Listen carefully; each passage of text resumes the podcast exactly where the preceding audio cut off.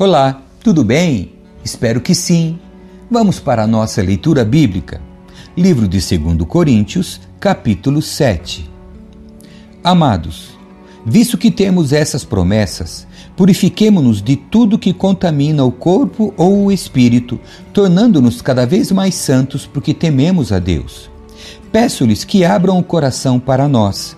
Não prejudicamos ninguém nem desencaminhamos ninguém, nem nos aproveitamos de ninguém. Não digo isso para condená-los. Já lhes disse que vocês estão em nosso coração. Estamos juntos, seja para morrer, seja para viver. Temos muita confiança em vocês e de vocês tenho muito orgulho. Vocês têm me encorajado grandemente e me proporcionado alegria, apesar de todas as nossas aflições. A alegria de Paulo com o arrependimento da igreja. Quando chegamos à Macedônia, não tivemos nenhum descanso.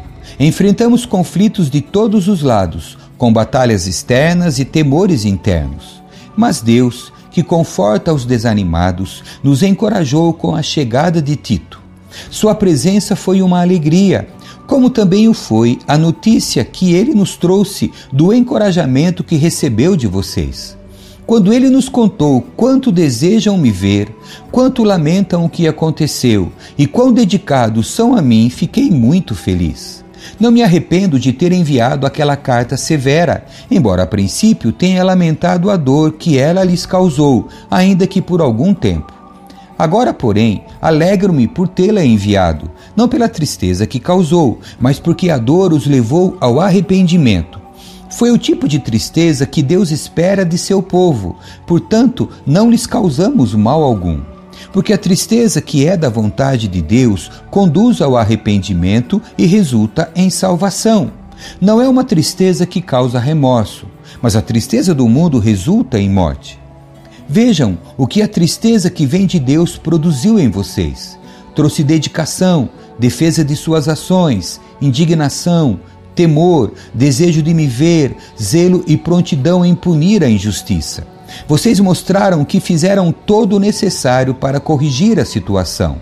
Portanto, não lhes escrevi para falar de quem havia errado e de quem havia sido prejudicado, mas para que, diante de Deus, pudessem ver por si mesmos como são dedicados a nós. Fomos grandemente encorajados por isso. Além de nos sentirmos encorajados, ficamos particularmente contentes de ver Tito alegre, porque todos vocês o receberam bem e o tranquilizaram. Eu tinha dito a ele quanto me orgulhava de vocês e vocês não me decepcionaram. Sempre lhes disse a verdade e ficou provado que eu tinha razão ao elogiá-los. Ele os estima ainda mais quando se lembra de como todos vocês lhe obedeceram e o receberam bem, com temor e profundo respeito. Fico muito feliz por poder ter plena confiança em vocês. Capítulo 8 Incentivo para contribuir com generosidade. Agora, irmãos, queremos que saibam o que Deus, em Sua graça, tem feito por meio das igrejas da Macedônia. Elas têm sido provadas com muitas aflições, mas sua grande alegria e extrema pobreza transbordaram em rica generosidade. Posso testemunhar que deram não apenas o que podiam, mas muito além disso, e o fizeram por iniciativa própria. Eles nos suplicaram repetidamente o privilégio de participar da oferta ao povo santo. Fizeram até mais do que esperávamos, pois seu primeiro passo foi entregar-se ao Senhor e a nós, como era desejo de Deus. Por isso pedimos a Tito, que inicialmente encorajou vocês a contribuírem, que os visitasse outra vez e os animasse a completar esse serviço de generosidade. Visto que vocês se destacam em tantos aspectos, na fé, nos discursos eloquentes, no conhecimento, no entusiasmo e no amor que receberam de nós, queríamos que também se destacassem no generoso ato de contribuir. Não estou ordenando que o façam, mas sim testando a sinceridade de seu amor ao compará-lo com a dedicação de outros. Vocês conhecem a graça de nosso Senhor Jesus Cristo. Embora fosse rico, por amor a vocês, ele se fez pobre, para que por meio da pobreza dele vocês se tornassem ricos. Este é meu conselho. Seria bom que terminassem o que começaram há um ano, quando foram os primeiros a querer contribuir e a efetivamente fazê-lo. Assim, completem o que começaram. Que a boa vontade demonstrada no princípio seja igualada agora por sua contribuição. Doem proporcionalmente aquilo que possuem. Tudo que derem será aceitável, desde que o façam de boa vontade, de acordo com o que têm e não com o que não têm. Não que sua contribuição deva facilitar a vida dos outros e dificultar a de vocês. Quero dizer apenas que deve haver igualdade. No momento, vocês têm fartura e podem ajudar os que passam por necessidades. Em outra ocasião, eles terão fartura e poderão compartilhar com vocês quando for necessário. Assim haverá igualdade. Como dizem as Escrituras: para aqueles que muito recolheram, nada sobrou, e para aqueles que pouco recolheram, nada faltou. Ajuda na coleta para os pobres. Agradeço a Deus porque Ele concedeu a Tito a mesma dedicação que eu tenho por vocês. Tito recebeu com prazer nosso pedido para que os visitasse outra vez. Na verdade, ele mesmo estava ansioso para ir vê-los. Com ele estamos enviando outro irmão, que é elogiado por todas as igrejas como pregador das boas novas. Ele foi nomeado pelas igrejas para nos acompanhar quando levarmos a oferta, um serviço que visa glorificar o Senhor e mostrar nossa disposição de ajudar. Com isso, queremos evitar qualquer crítica à nossa maneira de administrar essa oferta generosa. Tomamos o cuidado de agir honradamente, não só aos olhos do Senhor, mas também diante das pessoas.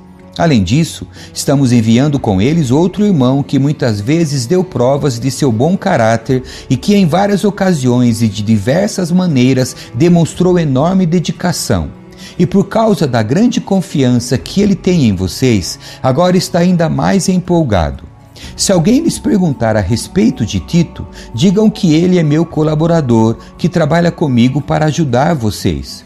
Quanto aos irmãos que o acompanham, foram enviados pelas igrejas e trazem honra a Cristo. Portanto, mostrem diante deles seu amor e provem para todas as igrejas que temos razão ao elogiar vocês. Capítulo 9 A oferta para os irmãos em Jerusalém. Na verdade, quanto a esse serviço ao povo santo, não preciso lhes escrever Sei quanto estão ansiosos para ajudar e expressei às igrejas da Macedônia meu orgulho de que vocês, na Acaia, estão prontos para enviar uma oferta desde o ano passado. De fato, foi sua dedicação que incentivou muitos a também contribuir. Ainda assim, envio esses irmãos para me certificar de que vocês estão preparados, como tenho dito a eles. Não quero elogiar vocês sem razão. Que vexame seria para nós e ainda mais para vocês se alguns macedônios chegassem comigo e descobrissem que vocês não estão preparados depois de tudo que eu disse a eles. Portanto, considerei apropriado enviar esses irmãos antes de mim.